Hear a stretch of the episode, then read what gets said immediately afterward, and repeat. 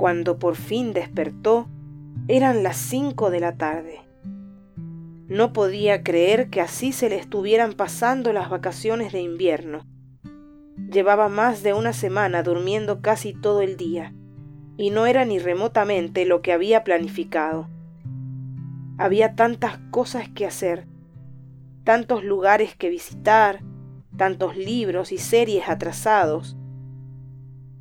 También tenía varias juntadas postergadas y más de un grupo de amigos le había reclamado que se hiciera tiempo para el cafecito o el asado siempre imposible.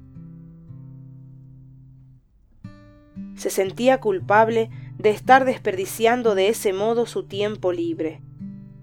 Pero ¿qué podía hacer?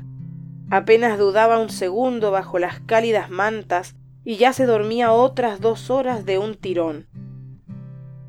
Tiránico, su cuerpo le recordaba que las leyes de la biología primaban sobre los mandatos vacacionales.